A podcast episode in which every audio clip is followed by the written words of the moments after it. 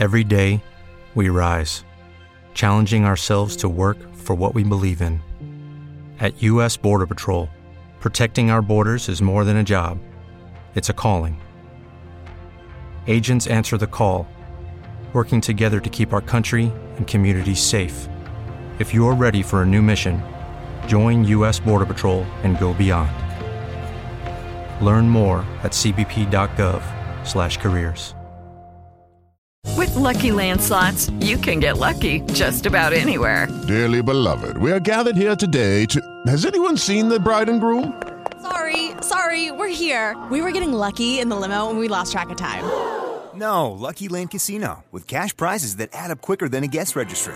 In that case, I pronounce you lucky. Play for free at LuckyLandSlots.com. Daily bonuses are waiting. No purchase necessary. Void where prohibited by law. 18 plus. Terms and conditions apply. See website for details.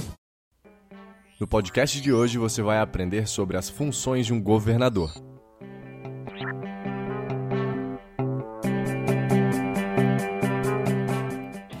A cada quatro anos, temos as eleições gerais, que valem para vários cargos do Executivo e do Legislativo Federal e Estadual. Um desses cargos é o de governador, que muitas vezes recebe menos atenção do que políticos da esfera federal. Para que o seu voto seja feito da forma mais consciente possível, é preciso saber qual a importância de um governador em nosso país. Para começar, você deve saber que o Brasil adota como forma de Estado o federalismo, o que significa que as organizações políticas, ou seja, os municípios, estados e Distrito Federal, são relativamente autônomos entre si. Eles se unem para formar um governo central, a União. Dentro de nossa federação, o poder executivo estadual é chefiado pelos governadores. Este poder executivo possui a função de articulação política tanto com o governo federal quanto com os municípios. Apesar desse papel importante, os estados possuem um universo pequeno e indefinido de atribuições legislativas e governamentais. Isso fica claro a partir da leitura da Constituição de 1988, que repartiu as tarefas de forma desequilibrada, como afirmou o consultor legislativo do Senado, Arlindo Fernandes de Oliveira, em entrevista ao portal Senado. Segundo Oliveira, a União concentrou a maior parte das funções relevantes, enquanto os estados ficaram com o que ele chama de competências residuais, ou seja, de menor importância. Graças a essa distribuição desigual de funções e de recursos, os estados convivem com um problema de falta de meios e competências legais para desenvolver atividades próprias. A maior parte das competências são compartilhadas com União e municípios, sem uma delimitação clara das responsabilidades de cada um, o que dificulta uma responsabilização clara dos entes federativos pela condução das políticas públicas. Agora que você entendeu a função dos estados dentro da federação, vamos falar mais sobre a figura do governador. Em primeiro lugar, é importante lembrar que um governador precisa cumprir alguns requisitos. São eles: ser alfabetizado, ter nacionalidade brasileira, estar em pleno exercício dos direitos políticos, ou seja, não ter esses direitos suspensos, realizar o alistamento eleitoral, ter domicílio eleitoral no estado para o qual quer concorrer ao cargo. É importante frisar que a pessoa pode ser natural de outro estado, mas deve ser candidato no estado onde vota. Estar filiado ao seu partido há pelo menos seis meses antes da eleição e, por fim, ter idade mínima de 30 anos. É importante ressaltar que, assim como acontece na eleição presidencial, o vice-governador é eleito com o governador na mesma chapa. Ele ocupa o lugar do governador nas situações em que este não puder exercer suas funções, seja por doenças ou viagens, por exemplo. É possível que o vice ocupe o lugar do governador permanentemente se este for afastado por motivos legais, como impeachment ou cassação, ou ainda em caso de morte. O governador precisa atuar de diversas formas. Ele deve representar o Estado em todas as suas relações, sejam elas jurídicas, políticas ou administrativas. Também defende que os interesses do Estado sejam defendidos junto ao presidente da República. Para além disso, há várias áreas de grande relevância pública em que ele tem papel decisivo, como a segurança pública, por exemplo. O chefe do Poder Executivo Estadual tem importantes responsabilidades em relação a este assunto. Na Constituição Federal, artigo 144, encontramos que a segurança pública é dever do Estado. Mas não se confunda, o Estado que o artigo menciona é o poder público brasileiro como um todo, incluindo o governo federal e municípios. Portanto, os estados não fazem tudo em relação à segurança. Mesmo assim, desempenham algumas das atividades mais importantes para garanti-la.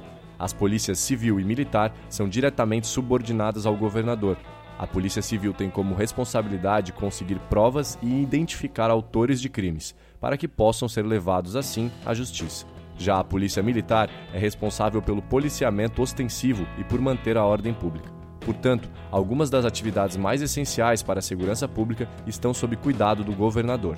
Outra área importante é a infraestrutura estadual. Os governos estaduais têm responsabilidade sobre toda a infraestrutura criada e mantida sob sua alçada. Rodovias e portos estaduais, por exemplo, precisam receber a atenção do governador. Ele ou ela também precisa ficar de olho nos serviços de transporte intermunicipal e interestadual. Sistemas de metrô, por exemplo, muitas vezes são administrados por governos estaduais, por alcançar regiões metropolitanas de grandes cidades. O metrô de São Paulo é administrado por uma empresa pública paulista, a Companhia Paulista de Trens Metropolitanos, CPTM, ligada ao governo estadual. Outra função importante do governador é definir o orçamento estadual, o governador precisa submeter à aprovação da Assembleia Legislativa o Plano Plurianual, a Lei de Diretrizes Orçamentárias e a Lei Orçamentária Anual. Esses documentos revelam as prioridades da administração estadual e os recursos disponíveis para a execução do plano de governo. O presidente da República possui essa mesma obrigação. Os documentos orçamentários visam fomentar o planejamento de curto e médio prazo, bem como trazer mais transparência para o uso dos recursos públicos. Outra função fundamental é angariar investimentos federais para o Estado e seus municípios. Essa função é fundamental no dia a dia do governador. Tanto o Estado quanto os municípios dependem de investimentos vindos do governo federal para viabilizar projetos de grande porte. Para isso, o governador é peça-chave na articulação política entre União, Estado e municípios. O diálogo com o governo federal, na prática, também é facilitado pela bancada do Estado no Congresso, que são os deputados federais e senadores. É importante esclarecer que os estados já recebem transferências garantidas pela Constituição, chamadas transferências constitucionais. A União precisa repassar aos estados 21,5% da receita do imposto de renda e outros 21,5% vindos do Imposto sobre Produtos Industrializados, o IPI. Isso é feito pelo Fundo de Participação dos Estados, FPE. Em 2016, 69,9 bilhões foram repassados aos estados por esse fundo, de acordo com dados do Tesouro Nacional. Uma outra função importante para o governador é a administração do sistema prisional, pois a maior parte das instalações do sistema carcerário brasileiro é administrada pelos governos estaduais, segundo os dados do DEPEN. Os estados precisam construir e manter seus presídios, bem como zelar pela integridade dos detentos abrigados nessas instalações. O sistema carcerário é mais um grande desafio para os governadores, como fica evidente a cada notícia sobre rebeliões e mortes de detentos. O governador também tem funções legislativas, mesmo ocupando um cargo no executivo. Ele pode propor projetos de leis estaduais dentro das competências reservadas ao Estado na Constituição Federal. Esses projetos dependem da aprovação na Assembleia Legislativa do Estado. Assim como acontece no caso dos prefeitos e do presidente, ele também tem o poder de vetar e sancionar as leis aprovadas pelos deputados estaduais. No que envolve educação, os estados compartilham com municípios e União a tarefa difícil de oferecer educação pública de qualidade. A Constituição, inclusive, obriga os estados a colocar 25% da sua receita com impostos nessa área. O principal foco do governador nesse âmbito costuma ser o ensino médio, hoje considerada a mais problemática das etapas do ensino formal e que foi objeto de reforma do governo federal entre 2016 e 2017. Mas as ações estaduais não precisam se limitar a isso. O governo estadual pode ajudar municípios a oferecer o ensino fundamental, assim como pode criar instituições de ensino superior. Os estados contribuem com o Fundo de Manutenção e Desenvolvimento da Educação Básica, o Fundeb, que é composto por contribuições de todos os entes da federação e se destina a investimentos na educação básica. O governo estadual também tem seu papel em relação à saúde é da alçada do governador criar as políticas de saúde estaduais e organizar o atendimento de saúde, construindo e mantendo hospitais e instalações como laboratórios, hemocentros e centros de atendimento complexo, por exemplo, os hospitais do câncer. São os estados que cuidam da vigilância sanitária e epidemiológica, ambas fundamentais para garantir a saúde dos cidadãos. Para cumprir tantas obrigações relevantes, a Constituição Federal obriga os estados a destinar 12% de sua receita de impostos à saúde. Com todas essas responsabilidades, é importante entendermos também como o governador consegue cumprir suas obrigações. Para isso, ele depende tanto de recursos financeiros quanto do trabalho de muitas pessoas. Para realizar investimentos e desempenhar todas as funções, os governadores contam com recursos próprios. O Pacto Federativo Brasileiro permite a arrecadação de impostos por parte dos estados, previsto no artigo 155 da Constituição.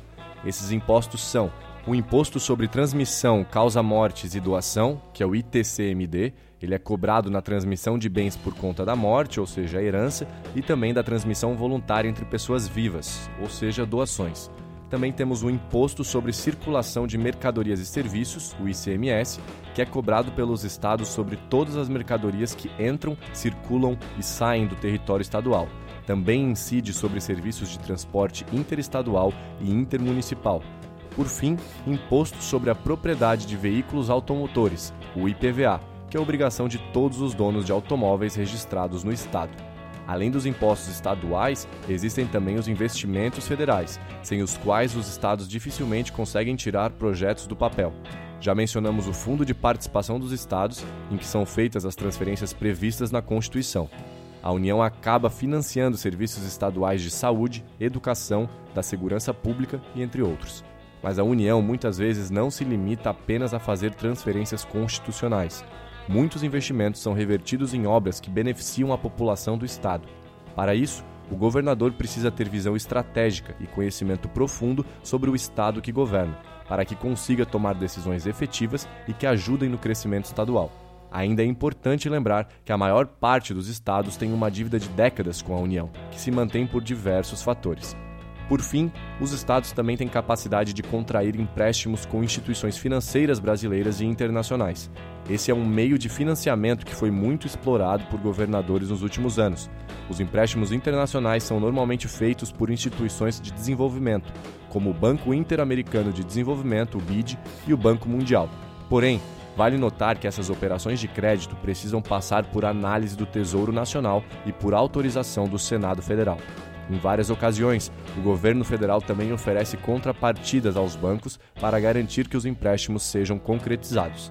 Além dos recursos financeiros, o governador também precisa de recursos humanos. Para tornar as políticas públicas em realidade, os governos estaduais possuem uma estrutura organizacional própria, que, sob a coordenação de um governador, elabora e executa as políticas relacionadas à administração pública estadual.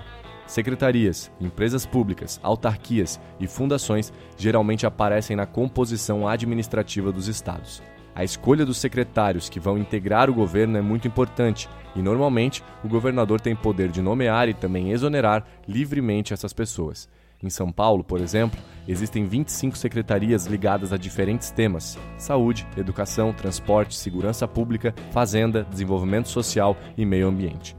Quando falamos de governadores, não podemos esquecer de mencionar a Assembleia Legislativa, que é onde atuam os deputados estaduais, pois é também um órgão importante para que o governador tenha êxito em sua administração. São os parlamentares estaduais que fiscalizam o governo estadual. A fiscalização realizada pela Assembleia Legislativa, pelo Tribunal de Contas e pelo Ministério Público é de grande importância para balancear seu poder e evitar abusos.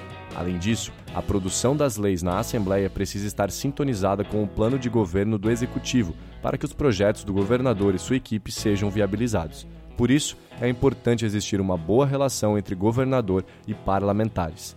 Como conclusão, podemos perceber que os governadores, apesar de possuírem relativamente menos poderes e recursos do que o presidente, são figuras muito importantes na política nacional eles decidem sobre vários assuntos que nos afetam todos os dias, como o uso das forças de segurança pública, o sistema carcerário e as políticas adotadas para a saúde e educação no Estado. Portanto, fique de olho no seu governador e não esqueça de votar consciente nas próximas eleições. Para aprender mais sobre esse assunto e muitos outros, acesse o maior portal de educação política do Brasil, politize.com.br.